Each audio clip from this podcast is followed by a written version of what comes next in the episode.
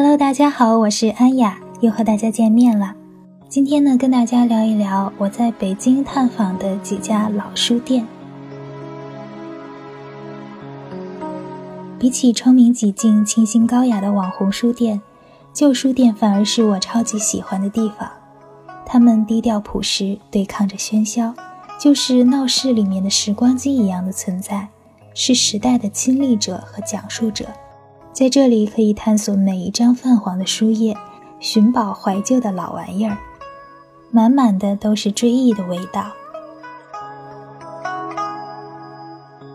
我要跟大家聊的第一家书店呢，叫做内观堂，它在北京琉璃厂旁边的小胡同里面。琉璃厂那一片地儿绝对是寻宝的好地方，旁边斜斜的小胡同里有数不尽的不起眼的名人故居。现在都是居民住的地方，很多人还没有搬出去。路过这家内观堂的时候，我还在犹豫着要不要进去。它玲珑小巧的招牌、亮蓝色的油漆门板，提醒了我这里也许可以进去瞧一瞧。惊喜就在我踏进那家书店的一瞬间蔓延到了全身。这里何止是一家书店呢？各种各样的老物件都有。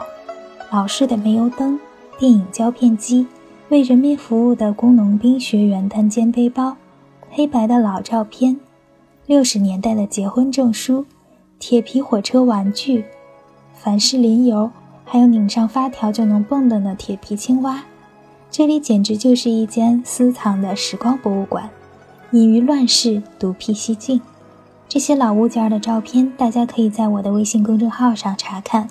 在微信搜索“严肃的扯”就可以找到我。那在内观堂呢？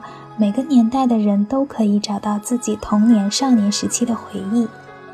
世境变迁，南来北往，前前后后的几十年的变化，仿佛都浓缩在了这里。那些旧书很多都来不及摆放在书架上，书的数量太多太多了。并没有什么规律的满满当当的摆放在这个小小的空间里，只有一人宽的通行过道，并没有多余的下脚的地方。我倒像个闯入静谧空间的冒犯者。我站在门口，张着嘴巴发了会儿呆，不敢确定这是家书店还是私人的领地。我就静静地听着角落里有个人在整理东西的窸窸窣窣的声音。过了一会儿，那个角落里钻出一个阿姨。后来我知道他是这里的老板，他抬头看见了我，我见他没有轰我走的意思，便小心翼翼地踏进了这个宝藏空间。阿姨示意我随便看，还贴心地在狭窄的过道里给我让出了路。这里的书琳琅满目，我还看到了一本六十年代的离散数学，不知道可不可以淘到一些孤本的宝物。我拿着手机不停地拍拍拍。手机只能记录下这些物品的表象。翻开那些旧书的时候，会不会像科幻电影一样被吸进去，穿越到作者创作的那一年呢？最开始，这些旧书是店主阿姨的亲戚们捐的，有的书旧的连收废品的都不要，但是被阿姨细心的收好。旧书堆里是淘宝的好地方。挑到自己爱的旧书的心情，就像从家长手里拿到了期待已久玩具的孩子一样，手舞足蹈，爱不释手。据说这里开门的时间非常的随意，所以我好庆幸啊！当天我和内观堂的缘分真好，那是一场与时光交错的酣畅淋漓。我走出内观堂的时候，一个拿着烟斗的大爷正在往里走。他在门口大声地问了一句：“在不在呀？”今天，店主阿姨说：“在呀，您来了，进来吧。”我从八岁离开胡同搬到楼房住之后，就再也没有听到过像这样的街坊邻居打招呼的声音了。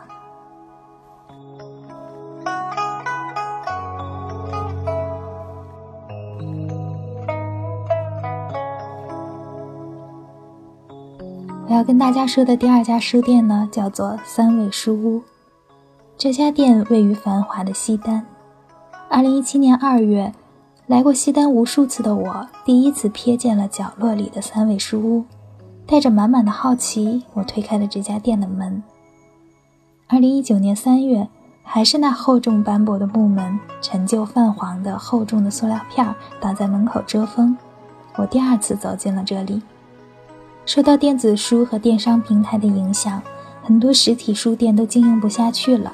三味书屋也受到了很多的冲击，更何况这里离西单图书大厦不远，那是家现代化的大书店，各种书目的索引特别的齐全。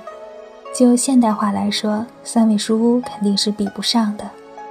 这里创建于1988年，是北京第一家民营书店，能开到至今。无疑是老板坚持的结果。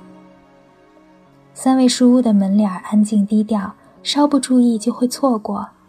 尽管旁边有实验小学和鲁迅中学，上下学时人流非常的大，不远处就是繁华的西单，节假日的行人众多，但三味书屋冷清的让人生怜。外面再大的喧嚣都与这里无关。推开门的一刹那。就进入了与世隔绝的桃花源，在门口有人写了这样一个小诗：“京城闹市一小楼，静立长安三十秋。白丁红儒皆上客，书清茶淡各风流。幽居不忘家国事，草民心怀天下忧。横眉俯首何人儿？三位二老一头牛。”这里面的二老指的就是开店的店主，他们是一对老夫妻。我不记得两年前我第一次来的时候碰到的店员是不是我今天看到的这位店员。他是一位老人，他也是店里唯一的员工。这位店员老人听到我进门的声音，赶忙站起身来迎接我。他看着我手里拿着没拆模的新书，带着讨好的笑问我是不是刚从西单图书大厦买的。我说是的，就把书递给他看。他看了看书名，伸手指了指里面的书架，意思是说里面也有类似的。三位书屋的陈设没变，在这里仿佛时间就静止了。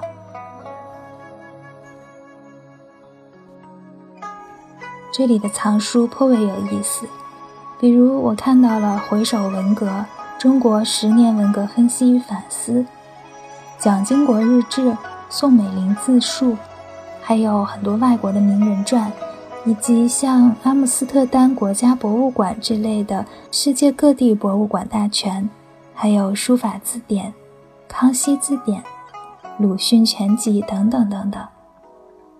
三味书屋的牌匾就挂在正中间的房顶上，旁边的墙皮都已经剥落了。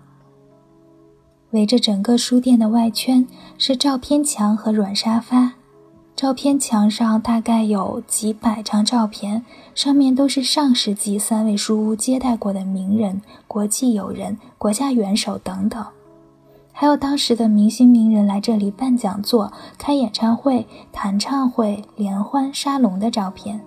还有很多消失在历史里的胡同的老照片。这些图片我都发在了我的微信公众号“严肃的扯”上，大家在微信端搜索“严肃的扯”就可以找到我，可以看到所有文字版的故事以及所有的照片。那说回三味书屋，照片墙四周的软沙发是那种很古老的风格，上世纪八十年代的那种。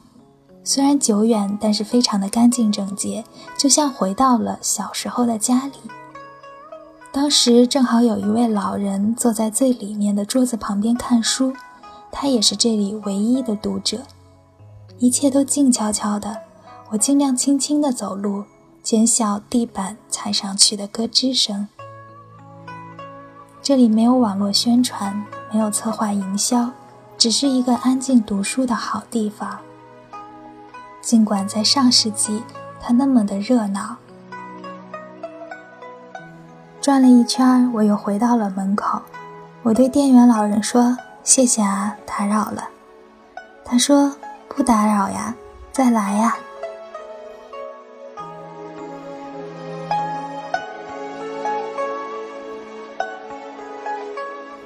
自小我就是一个有恋物癖的人。一点儿都不愿意断舍离，不是不懂，是真的不愿意。现在我的柜子里都塞满了从小到大没有用的宝贝。这些宝贝，比如说好几百支新的木杆铅笔，一大摞写满笔记的笔记本，上面都是我的青春；一大口袋和同桌上课时传的小纸条，还有走过的世界各地的机票存根以及景点门票等等等等。这些东西放在那里，一年到头也不会翻看一次，但每次翻出来就能细细的看一天。我能想起每一件宝贝背后的故事和当时的心情，有时候还会对着某件东西傻笑。看累了，就又把它们整整齐齐地塞回柜子里，不舍得扔。这是我记录生活的一种方式，也许也是我喜欢逛旧货市场和旧书店的原因吧。